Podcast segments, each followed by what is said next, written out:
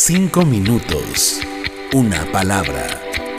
El devocional de la iglesia Senda de Gracia.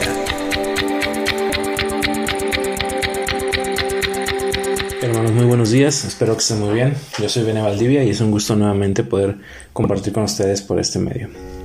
Quiero compartir con ustedes un versículo que está en el Evangelio de Lucas, capítulo 6, versículo 20 y este es el inicio de uno de los sermones más famosos de toda la Biblia, el, famoso Sermón del Monte, que se narra con un poco más de detalle también en el Evangelio de Mateo, capítulo 5.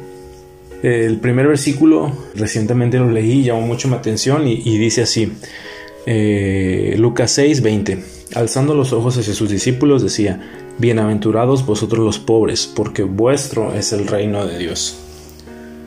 Y me llamó mucho la atención porque si lo leemos así de rápido, sin entender el contexto, pudiéramos malinterpretar lo que está diciendo Jesús.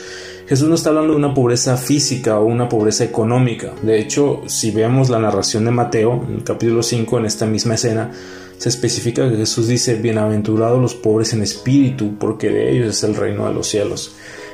Y sí, Jesús está hablando de un tipo de pobreza diferente, una pobreza de espíritu, pero ¿te has puesto a pensar qué significa esto?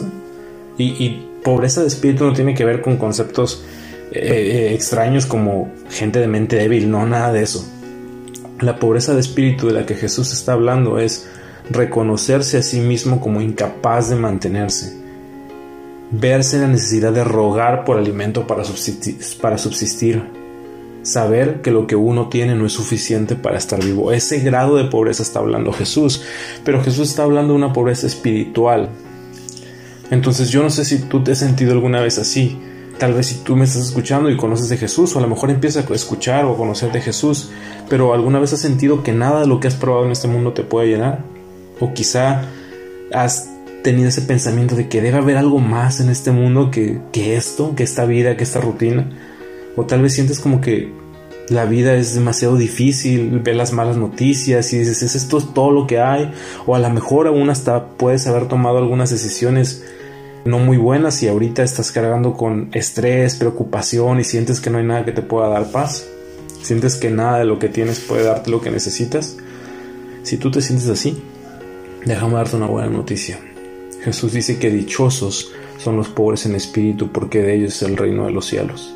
Y el primer paso para acercarte a Jesús es reconocer que dependemos de Él para vivir, que nada de lo que tenemos puede mantenernos vivos ¿Recuerdas aquella historia de los israelitas cuando vagaban por el desierto?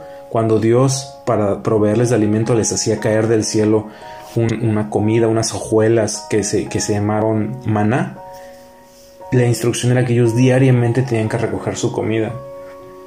Piénsalo por un momento, cuando tú comes el alimento físico, no comes para tres o cuatro días. No, nuestro cuerpo no está diseñado para retener la comida por mucho tiempo.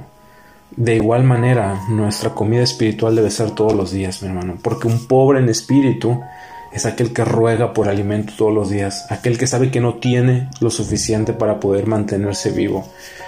Pidámosle a Dios que nos permita reconocer nuestra propia incapacidad de mantenernos nosotros solos y que dependemos de su palabra, que es pan de vida. Jesús dijo de él mismo que él es el pan de vida que descendió del cielo y está ahí para quien lo necesite. Pero el primer paso para poder recibirlo, hermano, es reconocer que no tenemos nosotros alimento, que no podemos vivir sin Él y que todos los días necesitamos de su palabra para poder fortalecernos, consolarnos y vivir de acuerdo a lo que, a lo que Dios quiere. Y si tú quieres hacer esto, quieres eh, empezar conociendo de Jesús, abre tu Biblia, abre tu Biblia todos los días y en oración pide el alimento diario que solo Dios nos puede dar y pidámosle a Dios que en su eterno amor nos permita conocerle más y más, que nos haga conocer nuestra necesidad espiritual y nos regale de su palabra para poder conocerle cada día más y más. Cinco minutos. Una palabra.